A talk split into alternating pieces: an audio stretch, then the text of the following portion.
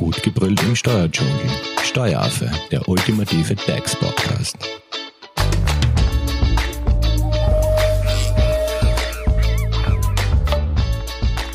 Hallo und herzlich willkommen beim Steueraffen, der Dienstvertrag-Check.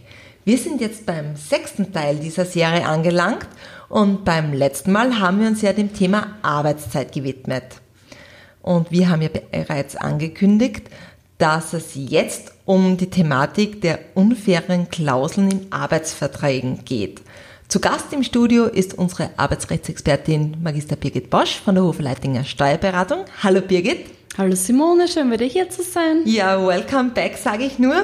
Äh, du hast ja letztes Mal bereits angekündigt, dass es ein paar unter Anführungszeichen auch unfaire Klauseln mhm. gibt, die sich hier und da in Arbeitsverträge einschmuggeln können. Birgit, welche Klauseln können das beispielsweise sein? Ähm, ja, die wichtigste Klausel sind eigentlich eh die All-In-Verträge, aber auch Überstundenpauschale. Ja, das sind einmal die wichtigsten. Okay, das heißt, All-Inclu muss nicht immer äh, ganz günstig sein. Genau, das ist, also gerade in der Vergangenheit war das ähm, selten günstig für die Arbeitnehmer, genau. Birgit, beginnen wir bitte dann gleich einmal ganz von vorne, weil du jetzt gerade den Begriff Überstunde erwähnt hast. Was sind Überstunden? Mhm. Ähm, Überstunden im Sinne des Arbeitszeitgesetzes, die liegen vor, wenn das gesetzlich festgelegte Ausmaß, also somit zum Beispiel eine 40-Stunden-Woche, mhm. äh, überschritten wird. Ähm, also ein Vollzeitbeschäftigter hat ja laut Arbeitszeitgesetz eine 40-Stunden-Woche und es ist nun aber nicht nur so, das glauben nämlich die meisten, dass Überstunden vorliegen, wenn diese wöchentliche Normalarbeitszeit von 40 Stunden also überschritten wird. Also sprich ab Stunde 41. Genau. Sondern auch wenn die tägliche Normalarbeitszeit, also wenn wir es jetzt auf fünf Tage verteilen, die acht Stunden überschritten werden. Also auch wenn der eine Tag überschritten wird, die acht Stunden liegt schon eine Überstunde vor. Okay, was ist aber nun, wenn die Arbeitszeit anders verteilt wurde? Zum Beispiel Montag äh, nicht 8 Stunden, sondern nur 7,5, dafür am Dienstag 8,5.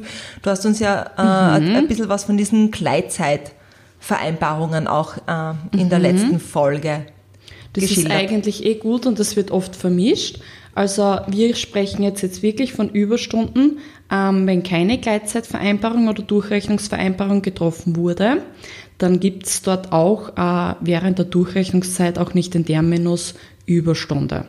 Also es ist wirklich, wenn die wöchentliche Normalarbeitszeit anders verteilt wird, also zum Beispiel Montag bis Freitag acht Stunden und sie wird im Dienstvertrag die Lage der Arbeitszeit anders definiert, das Montag, so wie du gesagt hast, 7,5, am Dienstag 8,5, dann ist quasi nur die Lage der Arbeitszeit in der Woche anders verteilt worden und es gibt eine Wochendurchrechnung. Es hat mhm. nichts mit Gleitzeit zu tun und mit der Durchrechnung an sich, die wir in der letzten Folge behandelt haben. Und in dem Fall, wenn jetzt zum Beispiel Montag 7,5 sind und Dienstag 8,5, dann liegt wirklich streng genommen am Montag, wenn man acht Stunden arbeitet, bereits eine Überstunde von 0,5 vor. Und ähm, ja, das heißt, auch wenn die wöchentliche Arbeit, also Normalarbeitszeit von 40 Stunden nicht überschritten wurde. Das ist auch eine sehr gute Frage, aber das ist streng genommen, ja, liegt eine Überstunde vor und das kommt halt in der Praxis selten vor, dass jetzt die 40 Stunden dann nicht überschritten werden. Aber angenommen, man kommt trotzdem nur 40 Stunden und an diesem einen Montag hat der Mitarbeiter acht Stunden arbeiten müssen und dann sagt der Arbeitgeber am Freitag, ja, dafür du mal eine halbe Stunde früher dann ist aber dieser Zuschlag, dieser Überstundenzuschlag zumindest zu bezahlen. Okay, das heißt, was ist nun das Besondere an dieser Überstunde oder an einer ja, Überstunde? Eine Überstunde, äh, sofern man jetzt keine andere Vereinbarung wie Gleitzeit oder Durchrechnung getroffen hat, ist für den Arbeitgeber teuer. Deswegen möchte der Arbeitgeber natürlich das auch vermeiden, dass Überstunden jetzt geleistet werden. Natürlich, wenn es erforderlich ist, ist er froh, wenn er der Mitarbeiter das macht. Deswegen vereinbart man das auch im Dienstvertrag. Aber für eine geleistete Überstunde muss ein Zuschlag von 50 Prozent laut Arbeitszeitgesetz gewährt werden. Also beträgt der Stundenlohn jetzt zum Beispiel 20 Euro, dann ist eine geleistete Überstunde 30 Euro wert. Und mhm. natürlich kann im Kollektivvertrag, das gilt immer, also auch wenn es jetzt nicht dazu sagt, ein höherer Zuschlag äh, vorgesehen werden. Wird auch im Regelfall, zum Beispiel in der Nacht, ist eine Überstunde mit einem hundertprozentigen Zuschlag. Ähm, daher betreffende Entlohnung wirklich immer im Kollektivvertrag nachsehen. Es ist ja oft im Kollektivvertrag nicht nur ein höherer Zuschlag vorgesehen, sondern auch ein höherer Überstundengrundlohn. Also in unserem Fall ist der Stundenlohn 20 Euro gewesen, mhm. dann ist der Überstundengrundlohn im Regelfall auch 20 Euro, aber es kann auch vorgesehen werden mit einem Teiler, aber da gehe ich jetzt nicht im Detail drauf ein, dass es zum Beispiel eine Überstunde, sich der Überstundengrundlohn auf 22 Euro beläuft. Okay, aber Birgit, äh, damit wir es verstehen, ähm, vielleicht ganz vereinfacht, wie können Überstunden jetzt nun abgegolten werden? Mhm. Also Überstunden können entweder einzeln, also werden im Regelfall einzeln abgerechnet, also eine Überstunde, wenn eine Überstunde geleistet wird, dann wird diese ausbezahlt, entweder mhm. also in Geld abgegolten oder es wird vereinbart, dass ein, also es wird ein Zeitausgleichskonsum vereinbart und dann ist diese eine Überstunde 1,5 Stunden wert. Also wenn man einer Woche zum Beispiel eine Überstunde geleistet hat, dann könnte der Mitarbeiter mit Vereinbarung mit dem Arbeitgeber die darauffolgende Woche eineinhalb Stunden früher heimgehen. Okay, man, in der Praxis ist es ja nicht immer so, dass man halt diesen Zeitausgleich ähm, auch konsumieren kann. Mhm. Könnte jetzt beispielsweise auch ein Teil dieser Überstunden ausbezahlt werden und eben der andere Teil als Zeitausgleich konsumiert mhm. werden? Das wird eigentlich aus Vereinfachungsgründen auch gar nicht so selten genutzt, weil man oft einfach möchte, also unabhängig von einer Gleitzeitvereinbarung und Durchrechnung, weil jetzt mhm. reden wir ja wirklich nur für Überstunden, sagt man ja, aber es ist viel einfacher mit der Aufzeichnung, dass einfach eins zu eins durchgerechnet wird und der Zuschlag wird aber gesondert ausbezahlt. Okay. Aber warum dann erst manche nicht davon ähm, Anspruch, also das in Anspruch nehmen, ist, weil es ist ja so, dass zehn, die ersten zehn Überstunden im Monat, die Zuschläge, also nur die Zuschläge, mhm. bis zu einem Betrag von 86 Euro steuerfrei sind. Das wissen auch viele Mitarbeiter. Ich meine, es weiß keiner jetzt im Detail, aber das, das sagt man so im Volksmund, ja, die zehn Überstunden sind steuerfrei. Okay, das heißt, das wird dann nicht äh, angerechnet dann. Und die zehn äh, Überstunden, diese Zuschläge, die sind dann nicht steuerfrei, wenn man das splittert. Wenn zum Beispiel der Grundlohn, eben diese eine Stunde, mhm. als Zeitausgleich konsumiert wird und nur der Zuschlag ausbezahlt wird, dann ist es pflichtig. Und deswegen ah. ähm, möchten das dann viele nicht in Anspruch nehmen. Okay, Genau. Muss also, man auch wissen. Gell? Genau. Aber es gibt ja auch, ähm, also du redest ja immer von 40 Stunden Wochen, aber es gibt ja auch 38,5 Stunden Wochen, also bei Vollzeitbeschäftigten oder wie schaut es jetzt aus bei Teilzeitbeschäftigten, mhm. die zum Beispiel nur 20 Stunden Woche haben. Liegt hier dann auch gleich eine Überstunde vor, also mit einem Zuschlag von diesen 50 Prozent? Mhm. Es ist auch wirklich eine sehr gute Frage und äh, es ist hier wirklich eine korrekte Terminologie empfehlenswert, dass diese äh, Mehrstunden, also generell kann man das als Mehrstunden umfassen, mhm. Äh, meistens unterschiedlich zu entlohnen sind. Also Kollektivverträge sehen für Vollzeitbeschäftigte nämlich oft eine geringere wöchentliche Normalarbeitszeit für Vollbeschäftigte vor. Mhm. Also eh, wie Standard ist 38,5 im Handel zum Beispiel.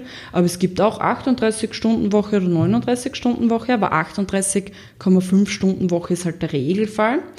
Und hier ist nachzusehen, wie diese, und das nennt man Mehrarbeit, also in dem Fall Vollzeit-Mehrarbeit, nicht Überstunden, zu entlohnen ist. Und hier kann zum Beispiel für diese 1,5 Stunden, also die Differenz zwischen 38,5 und 40, 40, Stunden Woche, genau, kann auch vorgesehen werden, dass da gar kein Zuschlag zu entlohnen ist. Okay, aber das wird im Kollektivvertrag, geregelt. Das kann nur im Kollektivvertrag geregelt werden, weil auch hier nur die äh, geringere wöchentliche Normalarbeitszeit festgelegt werden kann. Mhm. Genau. Vielleicht nur für unsere Zuhörerinnen und Zuhörer. Zum Thema Kollektivvertrag haben wir mit Birgit auch eine eigene Podcast-Folge in unserer Serie Dienstvertrag-Check genau. aufgenommen. Genau. Also alles zum Thema Dienstvertrag könnt ihr natürlich hier noch nachhören, solltet ihr sie noch nicht gehört haben. So ist es. Und es ist jetzt nicht nur so, dass ein niedriger Zuschlag oder der Zuschlag wegfallen kann bei Mehrarbeit, sondern es wird hin und wieder auch ein geringerer Grundlohn festgelegt für die Mehrarbeit. Aber da geht es auch nicht im Detail. Ja, vielleicht ähm, ganz kurz noch, wie es jetzt noch bei Teilzeitbeschäftigten mhm. aussieht, weil ich glaube, äh, mhm. das ist auch ein sehr interessanter Fall. Das heißt, wenn man jetzt von einer 20-Stunden-Woche ausgeht. Ja, ähm, wurde zum Beispiel mit einem Mitarbeiter, wie du eben sagst, eine 20-Stunden-Woche vereinbart, dann liegt äh, bei der Überschreitung dieser Zeit eine Teilzeitmehrarbeit vor. Mhm. Also man spricht auch von Mehrarbeit, also im, ja. vorher haben wir die Vollzeitmehrarbeit gehabt und das ist die Teilzeitmehrarbeit. Und da gibt es auch einen Zuschlag von 50 Prozent? Hier gibt es bei der Teilzeitmehrarbeit nur einen 25-prozentigen Zuschlag. Es ist ja auch irgendwie ähm, logisch, weil wenn man jetzt zum Beispiel statt 20 eine 21-Stunden-Woche hat, ist es ja nicht so anstrengend, wie wenn man statt einer 40-Stunden-Woche eine 41-Stunden-Woche hat. Deswegen gibt es mhm. einen niedrigeren Zuschlag, weil viele meinen, das ist jetzt ungerecht oder unfair. Nein, es ist abgesehen, es ist eine gesetzliche Regelung und es ist aber kein 50-prozentiger Zuschlag, sondern ein 25-prozentiger Zuschlag und hier auch noch eine wichtige Unterscheidung. Es ist steuerpflichtig und nicht steuerfrei, wie wir jetzt vorher gesagt haben, dass der 50-prozentige Zuschlag frei ist. Mhm. Und hier wird aber oft vereinbart, und darauf bin ich in der letzten Folge bei der Arbeitszeit auch kurz eingegangen, dass es eine gesetzliche Möglichkeit der unkomplizierten Teilzeitdurchrechnung gibt wenn man das ähm, vereinbart im Dienstvertrag. Ja, kann man wird erinnern. auch oft genutzt, ja, die dreimonatige Durchrechnung.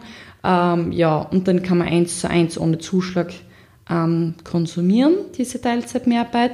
Und am Ende der drei Monate schaut man, dass das Saldo wieder auf Null ist. Und wenn es nicht auf Null ist, dann wird die Differenz mit 25-prozentigem Zuschlag ausbezahlt. Okay, Birgit, lass mich nochmal zusammenfassen. Also im Regelfall werden Überstunden oder auch eben diese Mehrarbeit entweder einzeln entlohnt oder ähm, wenn es mit dieser monatlichen Abrechnung ausbezahlt wurde beziehungsweise mhm. mit Zeitausgleich. Genau. Aber es gibt ja nun auch diese berüchtigten All-In-Verträge. Genau. Was hat es damit auf sich? Ja, genau. Also alternativ zu dieser einzelnen Abgeltung, das, was wir jetzt gerade behandelt haben, kann zwischen Arbeitgeber auch eine und Arbeitnehmer auch eine Abgeltung der Mehrstunden mittels eines Überstundenpauschales vereinbart werden. Und hier gibt es wieder die Unterscheidung, äh, obwohl jetzt ja nicht jedem die Terminologie so bekannt ist, zwischen den Überstundenpauschale und All-In-Vereinbarung. Also, ja. Okay, was ist jetzt da, also da möchte ich jetzt dranbleiben, Birgit, was ist jetzt der, der Unterschied zwischen eben dieser Überstundenpauschale und All-In-Verträgen? Mhm. Bei Überstundenpauschale wird im Dienstvertrag oder in, einem, in einer gesonderten Vereinbarung ähm, ja, wenn jetzt jemand eintritt, dann wird man das gleich im Dienstvertrag mitmachen. Später mhm. wird das dann wenn man dann noch ein Jahr zum Beispiel draufkommt, man hätte gerne Überstundenpauschale oder ein All-In, macht man es in einer gesonderten Vereinbarung.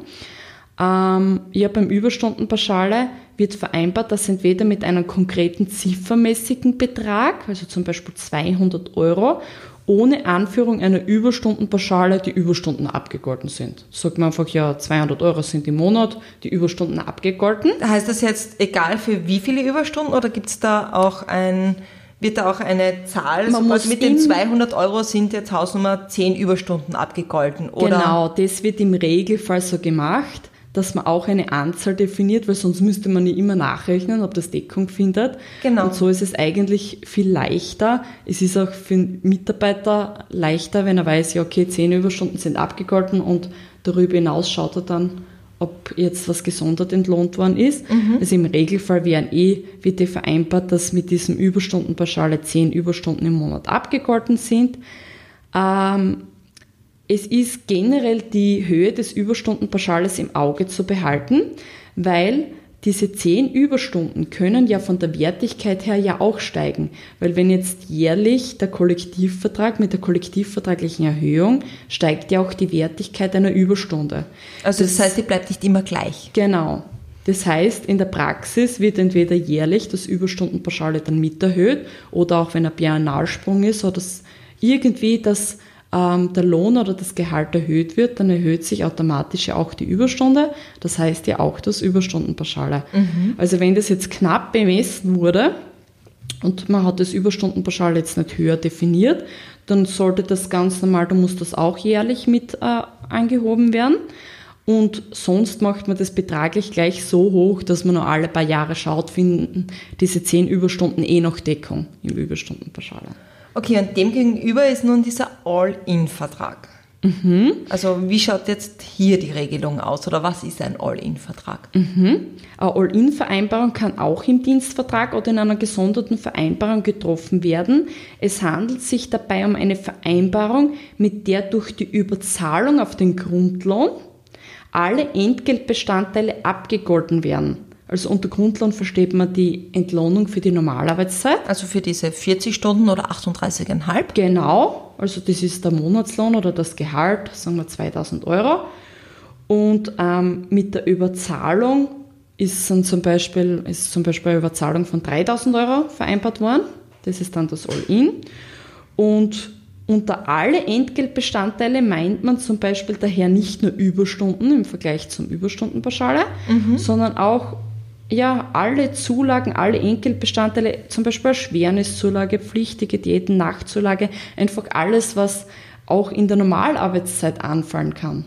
Wenn man die Normalarbeitszeit in der Nacht für, ähm, abhaltet, kann der Kollektivvertrag zum Beispiel eine Nachtzulage mhm. vorsehen. Und das, das soll auch damit abgegolten sein. Der Unterschied oder im Vergleich zur Überstundenpauschale?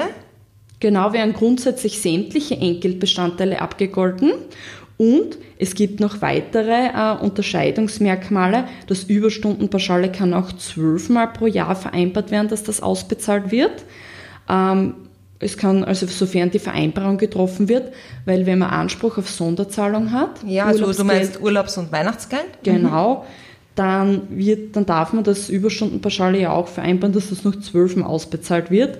Im Regelfall wird das halt 14 Mal vereinbart werden, weil steuerlich für die Mitarbeiter besser ist. Mhm. Ähm, ja, und zudem, das ist auch nicht ähm, vielleicht unwesentlich, kann beim Überstundenpauschale, sofern es vereinbart wird im Dienstvertrag und in dieser Vereinbarung, mhm. ist es ähm, möglich, einen einseitigen Widerruf vorzunehmen vom Arbeitgeber.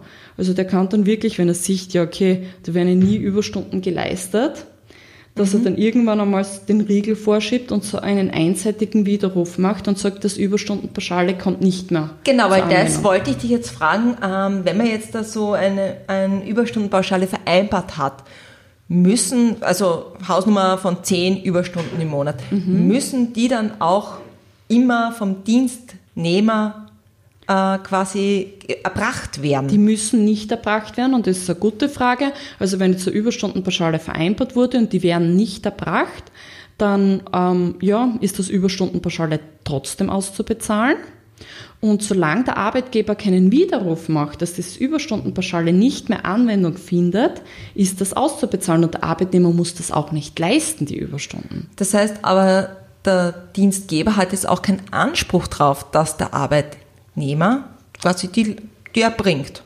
Nein, also Er kann sich einfach nur dann streichen, dass genau. er sagt, okay, ich sehe, dass du jetzt da die Hausnummer 10 genau. Überstunden im Monat jetzt die letzten drei Monate nie geleistet hast. Genau. Das heißt, In ich widerrufe dann Genau. Diese Überstundenpauschale. Genau so ist es. In der Praxis ist es nur oft so, es wird ja eine Überstundenleistung im Dienstvertrag unabhängig jetzt von einer Überstundenpauschale vereinbart, wenn es die Arbeit erforderlich macht. Also wenn jetzt äh, das die Arbeit erforderlich macht, dass man Überstunden leistet, dann sind sie zu leisten. Aber dass man jetzt sagt, der Arbeitgeber, du musst zehn Überstunden leisten, unabhängig davon, ob das jetzt erforderlich ist oder mhm. nicht, nur weil das abgegolten ist, das ist nicht, also das äh, ist nicht, da hat er rechtlich keinen Anspruch darauf. Er kann nur vom einseitigen Widerruf Anspruch nehmen.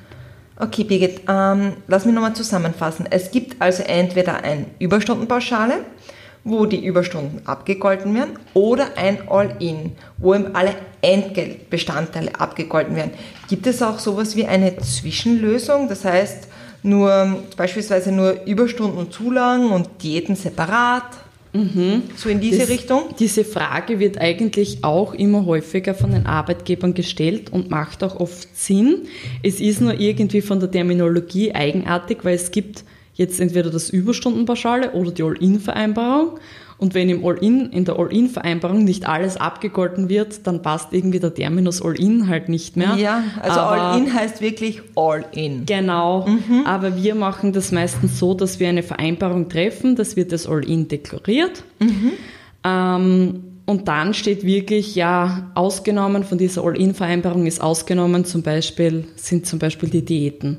Das macht auch mhm. Sinn, wenn, wenn der Arbeitgeber sagt, es ist leichter für ihn zu kalkulieren und es ist auch für den Arbeitnehmer übersichtlicher, muss man wirklich sagen, weil wenn er selten auf Dienstreise fährt und man möchte ja schon mal generell, dass die steuerfreien Diäten nicht davon umfasst sind, weil so sobald es in den Topf All-In fällt, ist alles nur mehr pflichtig. Dann kann nichts mhm. mehr steuerfrei sein, außer die Überstunden können herausgestellt werden, aber da gehe ich jetzt gar nicht im Detail drauf ein.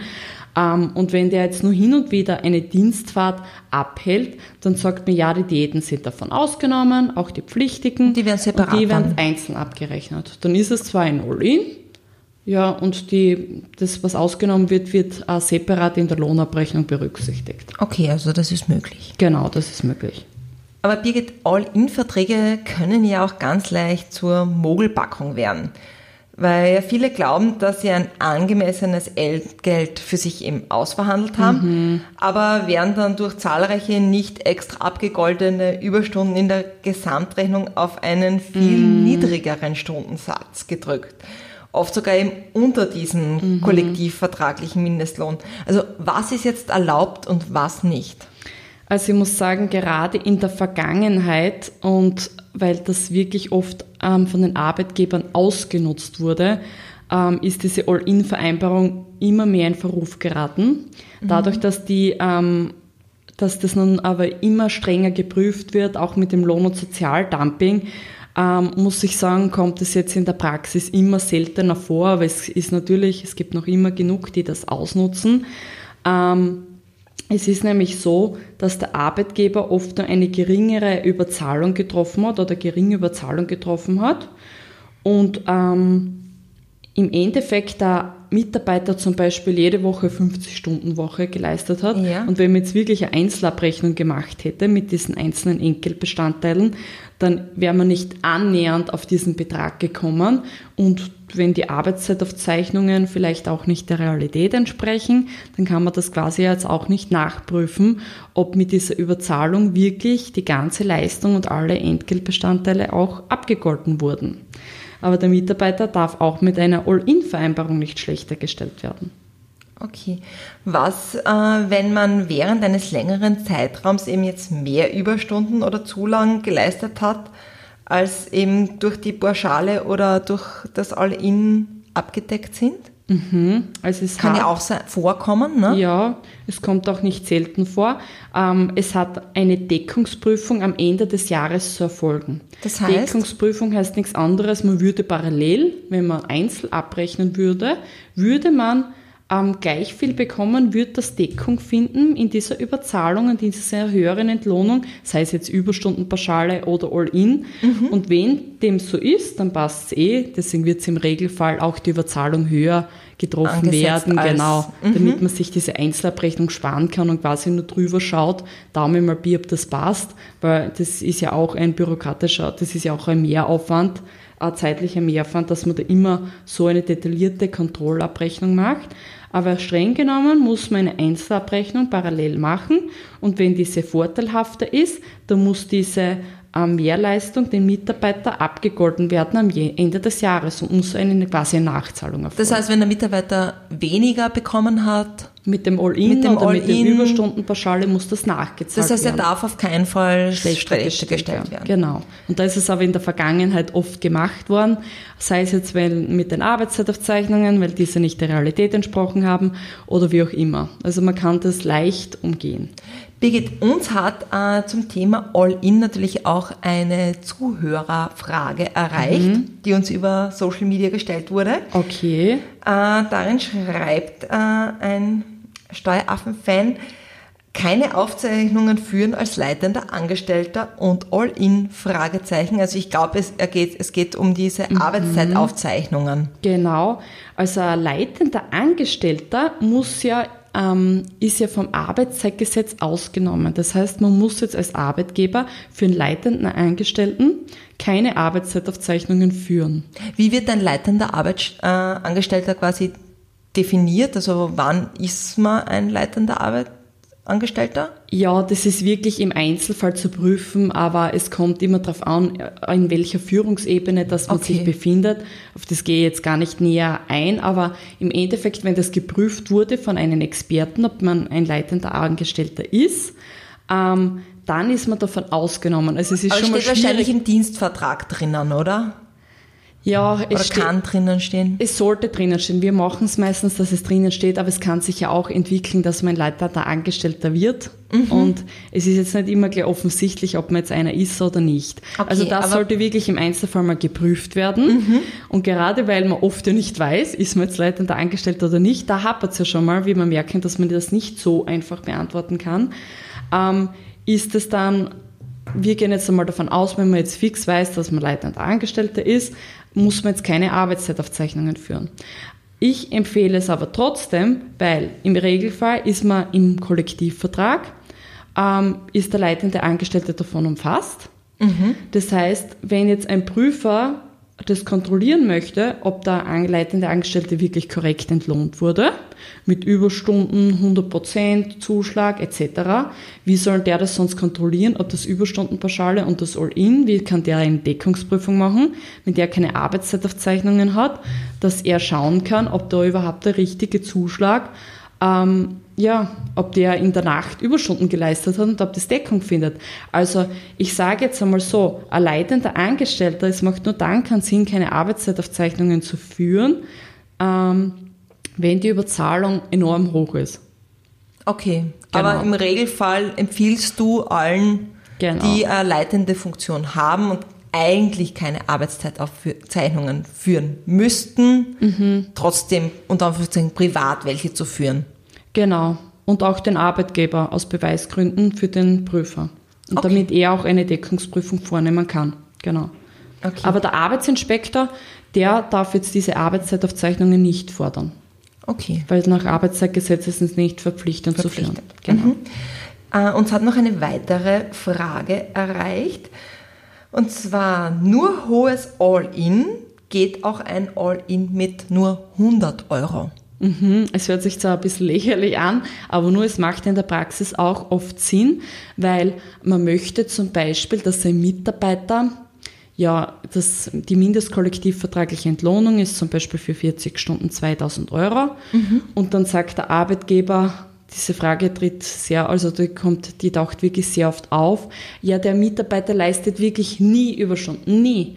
Aber es kann natürlich sein, dass der mal Abschlussarbeiten macht, fünf Minuten, zehn Minuten. Das, das kommt wirklich selten vor, aber ich möchte dann nicht das Risiko haben, dass ich das nicht entlohnt habe.